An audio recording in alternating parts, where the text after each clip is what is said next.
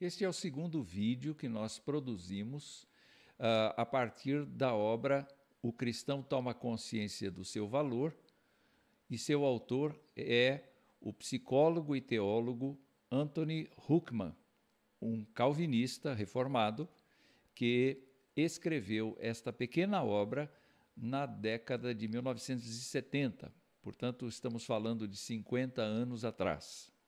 Entretanto, esta obra não perdeu o seu significado exatamente pelo fato de que ela trata de um aspecto fundamental na vida de um cristão.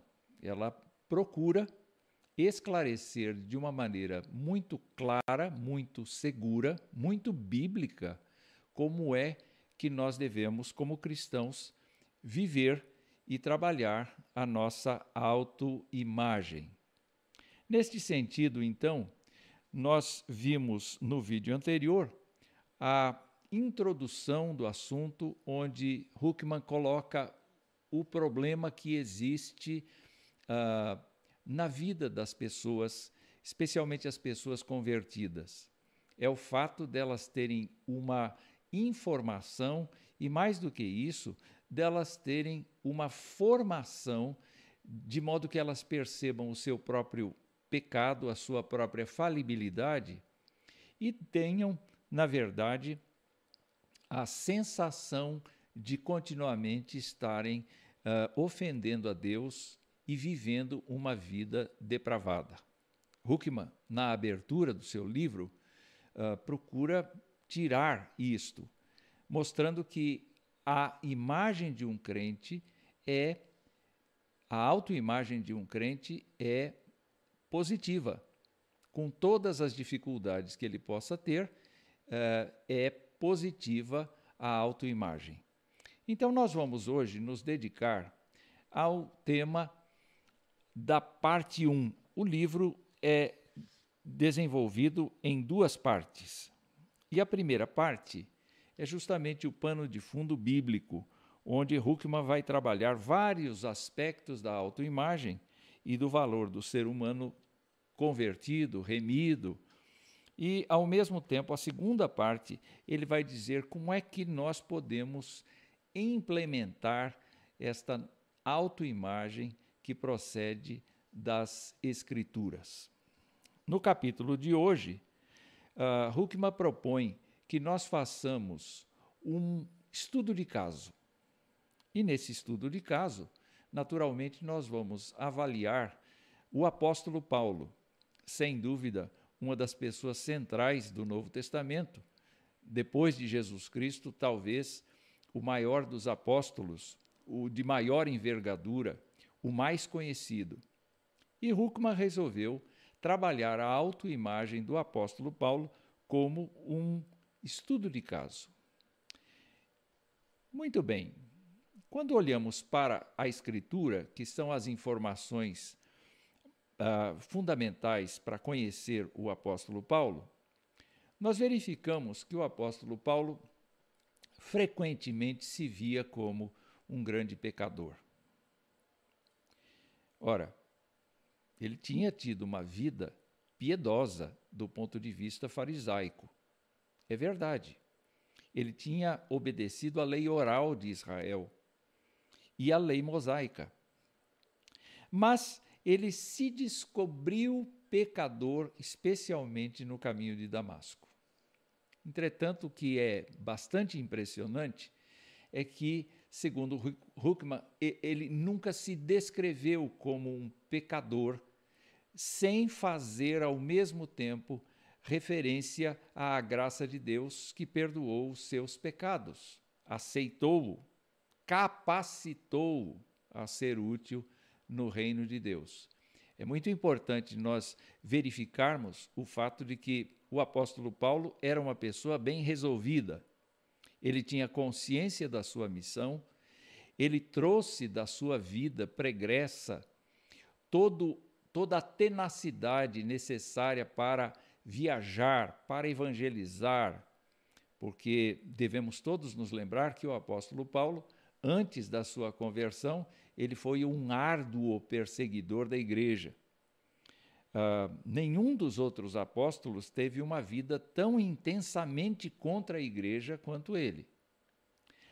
Mas uh, dá para perceber que esta virtude da tenacidade, da insistência, do labor, da, da honestidade naquilo que está fazendo, acompanhou o apóstolo Paulo na sua caminhada e ele vai dizer nos seus escritos aos crentes que ele foi um grande trabalhador, um lutador pela causa do Evangelho de Cristo e nós temos que valorizar isto profundamente.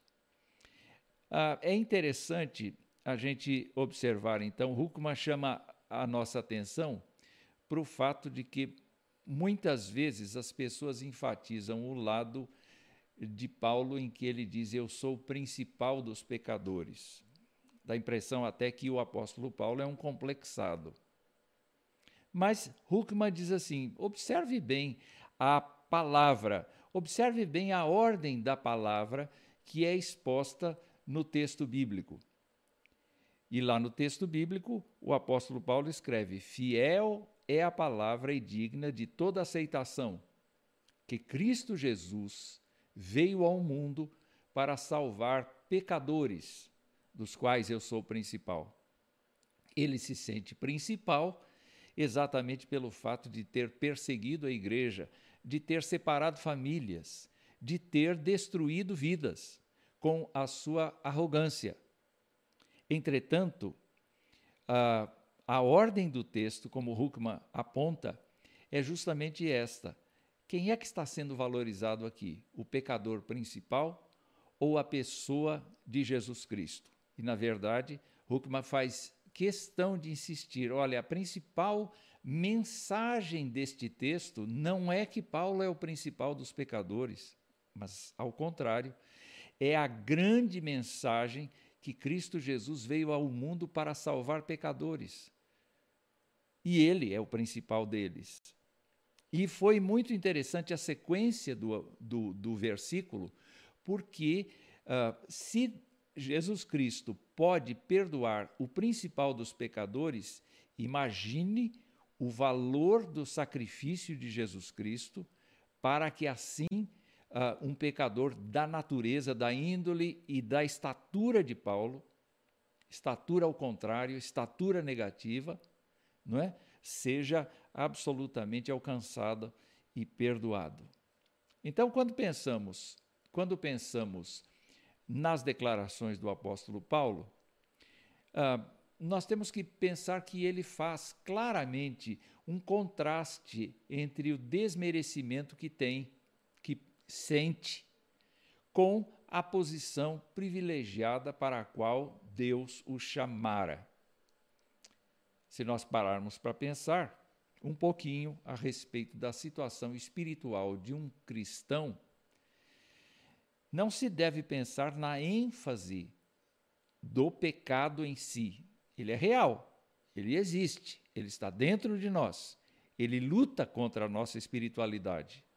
Mas o que nós podemos observar é que o apóstolo Paulo sempre fez questão de uh, não desqualificar a obra de Jesus Cristo em detrimento uh, da sua pessoa. Falando, por exemplo, do testemunho de conversão de muita gente, às vezes o que a gente percebe é que a pessoa, ao dar o testemunho da sua conversão, falando, por exemplo, em dez minutos o seu testemunho, sete deles são dedicados à velha vida. Já, já percebeu isto? As pessoas dão muita ênfase ao seu lado pecaminoso e pouco, pouca ênfase ao que Jesus Cristo efetivamente fez em sua vida, a transformação que fez. Vamos olhar os versos que estão aí e nós vamos observar uma coisa interessante. Paulo disse: A mim, o menor de todos os santos, é uma questão de modéstia, é uma questão de colocação uh, no verdadeiro lugar dele, e ele insistiu em outros textos que a gente não deve pensar em nós mesmos além do que devemos. Então ele disse: A mim, o menor de todos os santos, me foi dada esta graça de pregar aos gentios o evangelho das insondáveis riquezas de Cristo. Onde está o valor nesta passagem? O que Paulo quer exaltar nesta passagem? É o menor de todos os santos? Ou é a graça de pregar aos gentios o evangelho das insondáveis riquezas de Cristo? É claro que é a segunda parte do trecho. E Huckman lista 1 Coríntios 15, versos 9 e 10, dizendo que Paulo confirma: Eu sou o menor dos apóstolos que mesmo não sou digno de ser chamado apóstolo, pois persegui a igreja de Deus. Mas, pela graça de Deus, sou o que sou. E a sua graça, que me foi concedida, não se tornou vã. Antes trabalhei muito mais do que todos eles. Todavia, não eu, mas a graça de Deus comigo. Você percebe aí que prevalece a graça. Ela está citada várias vezes no texto e dá para perceber que, mesmo ele dizendo eu sou o menor dos apóstolos, eu trabalhei muito mais. Dá para ver o contraponto do seu comportamento. Ele, ele insiste: eu não sou digno de ser chamado apóstolo, mas pela graça de Deus sou o que sou. Em outras palavras, se porventura eu não valia nada, eu era o menor de todos, eu era o menos menos indicado para ser do corpo apostólico. Hoje eu percebo que a graça de Deus me promoveu, a graça de Deus me encheu, a graça de Deus me capacitou, a graça de Deus me fortaleceu, ao ponto de agora eu trabalhar e saber que a graça de Deus está absolutamente comigo. Então, olhando para o apóstolo Paulo, uh, você percebe que ele olha para a sua vida como um exercício de crescimento, um exercício de desenvolvimento. Ele não, não para para segurar coisas do passado é claro que ele deve ter boas memórias, deve lembrar com carinho dos seus pais, da, da, sua família de um modo geral, ele deve lembrar dos amigos. Quando a gente vê as cartas do apóstolo Paulo, a gente percebe que ele tem muitos amigos espalhados pelas regiões por onde ele passou. Mas, apesar de haver episódios na vida anterior de Paulo, de que agora ele se envergonha, porque são reais, ele não fica remoendo esses assuntos. Na verdade, ele aprendeu a esquecer das coisas que ficam para trás por causa da sua fé na misericórdia divina. Então, em vez de olhar para si mesmo, para olhar para dentro de si mesmo, ele olha para fora, ele olha para o Senhor, ele confia na misericórdia do Senhor. Então eu fiz aí um gráfico aí na parte de cima que mostra exatamente a flecha da sua esquerda olhando para o passado. E ela está meia turva, porque na memória do apóstolo Paulo, estas coisas já não são tão importantes, já não ocupam mais um espaço grande na sua mente, no seu coração, nas suas reflexões. No meio, eu mostrei exatamente a atitude presente do apóstolo Paulo, que diz assim: esquecendo-me das coisas que para trás ficam e avançando para as que estão diante de mim. Você percebe que no presente ele tem um trabalho todo de entender o seu passado e de renunciar a coisas do seu passado que efetivamente contribuem negativamente para a sua nova vida de cristão. Então é necessário uh, a gente substituir o passado por alguma coisa. E o apóstolo Paulo faz essa substituição. Ele troca o seu passado, que foi vivido na ignorância da graça de Deus, da misericórdia de Deus, mas ao mesmo tempo ele olha para o presente e olha para o futuro. Ele tem a convicção de que é guiado pelo Senhor.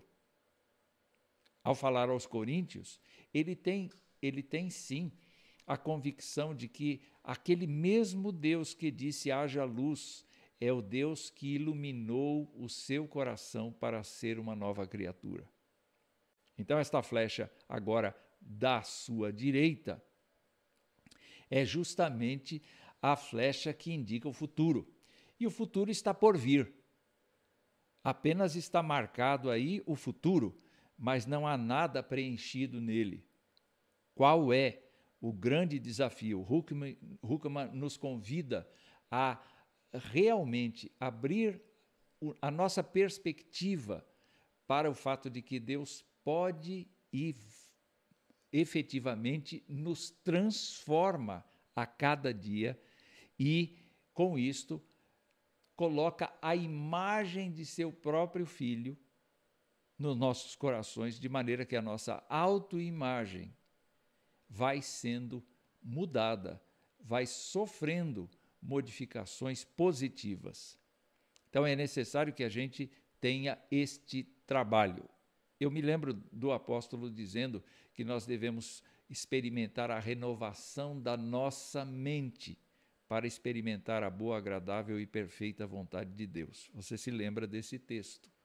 Pois é, este é o processo da autoimagem uh, se desenvolver em nós.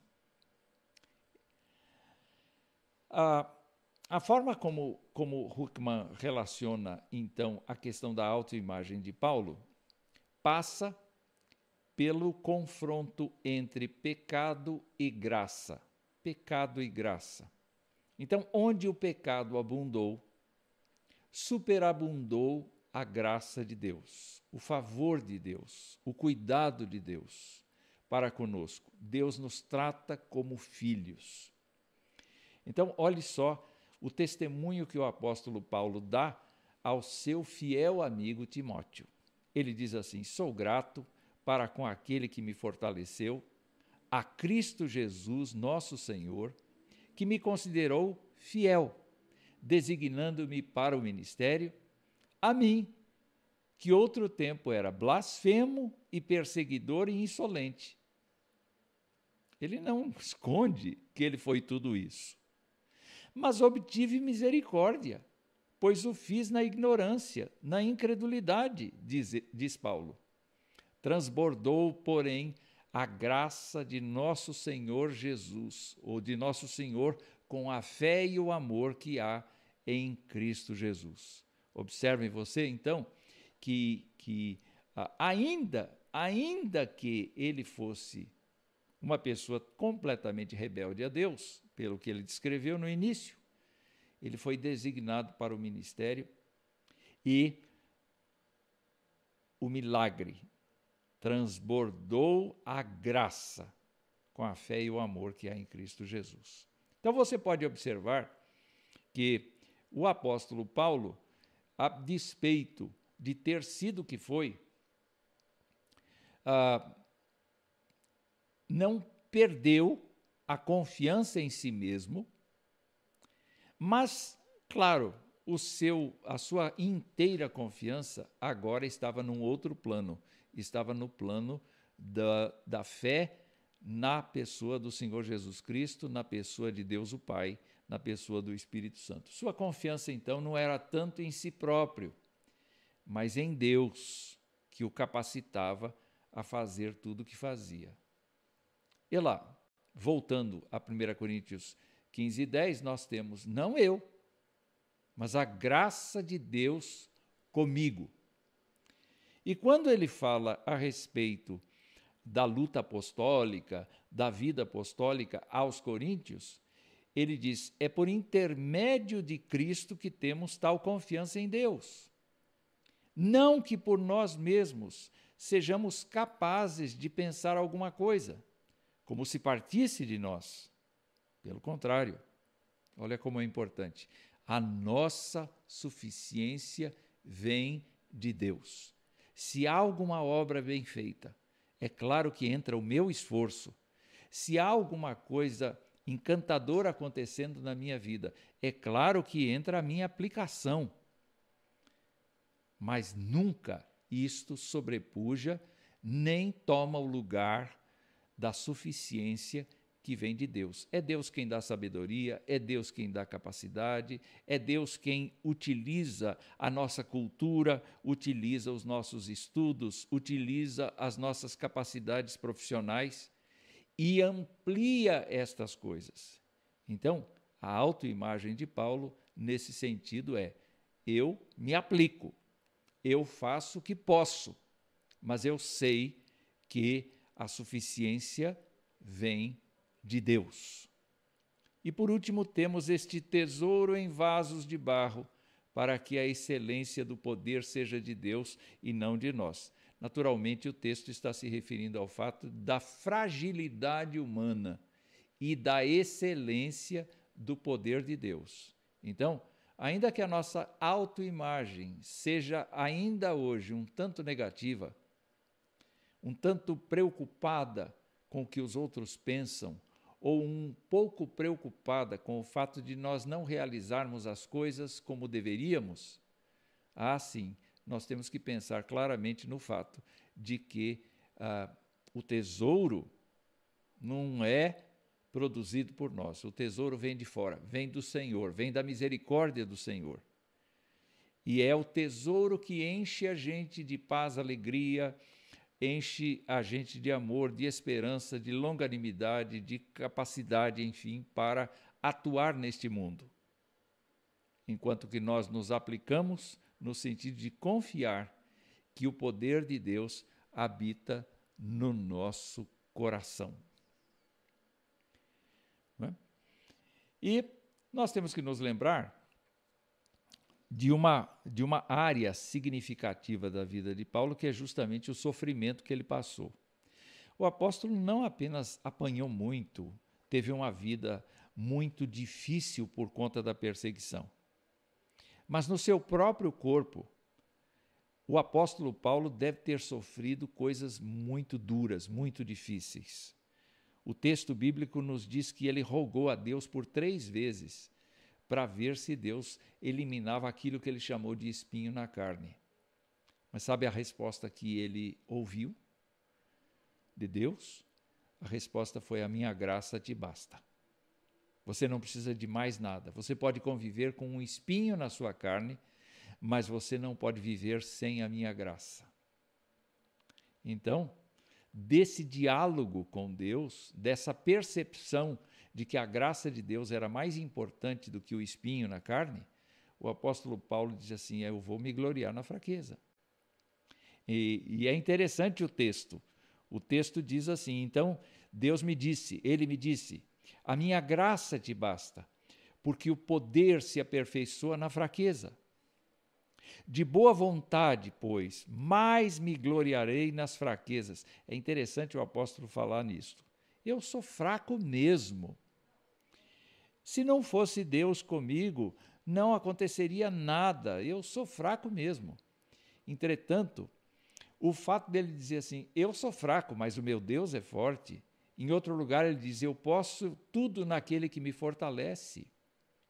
Então, nós poderíamos pensar aqui no que Paulo está querendo dizer efetivamente. Ele não está se desfazendo, ele não está se desrespeitando, mas ele está dizendo que, como o poder de Deus se aperfeiçoa na fraqueza, ele tem orgulho de ser uma pessoa fraca, para que sobre mim repouse o poder de Cristo. Quando eu estou vazio de mim mesmo, eu estou cheio do Senhor.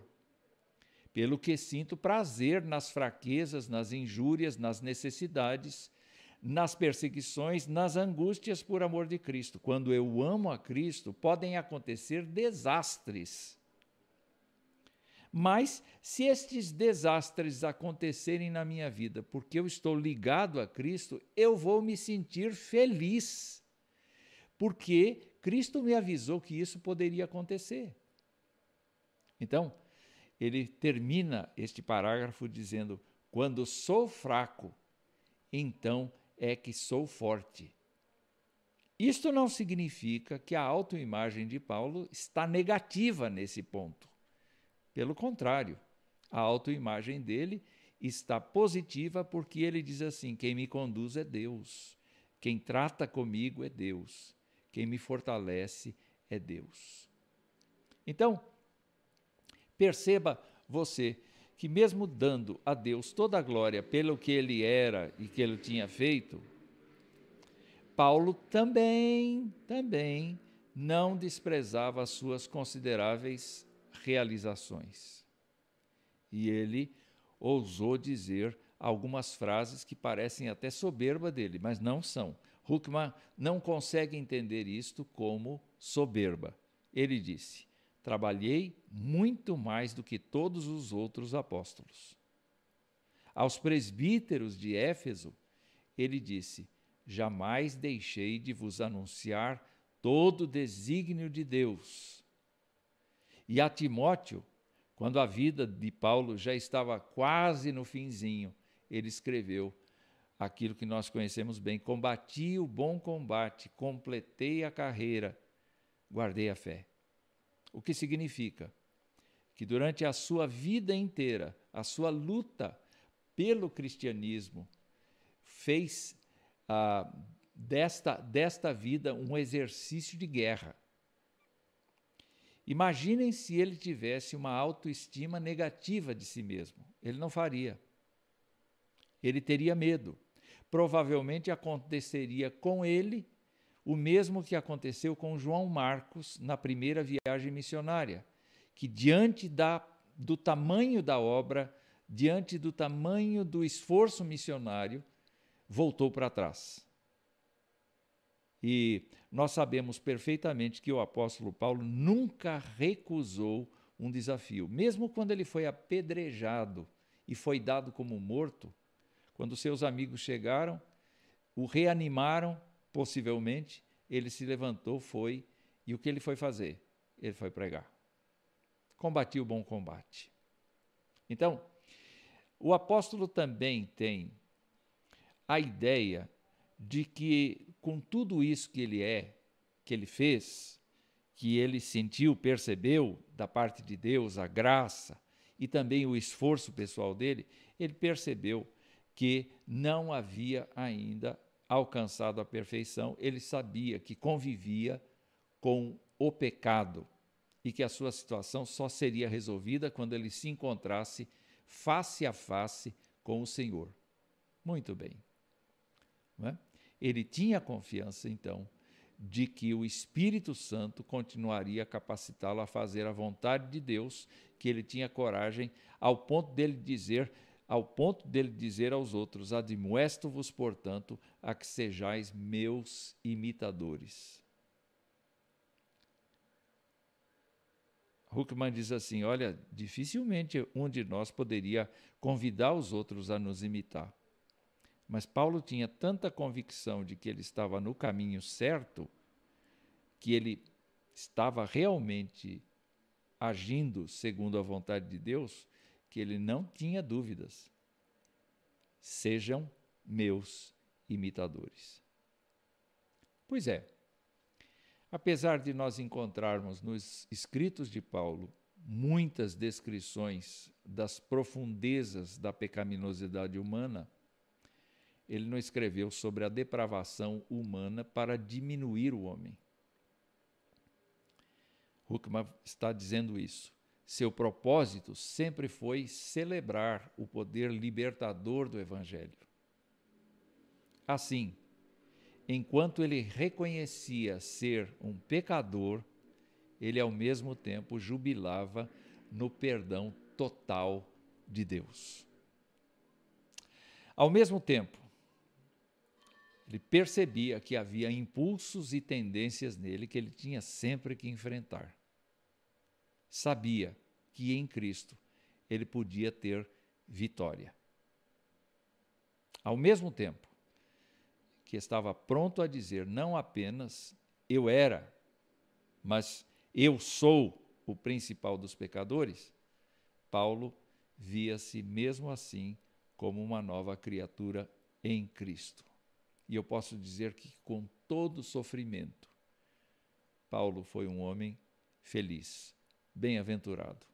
Nós podemos ser pessoas mais felizes do que somos se nós seguirmos passos do apóstolo Paulo, do Senhor Jesus Cristo, que tinham a vida resolvida, e olharmos muito mais para a misericórdia divina do que olharmos para as nossas mazelas.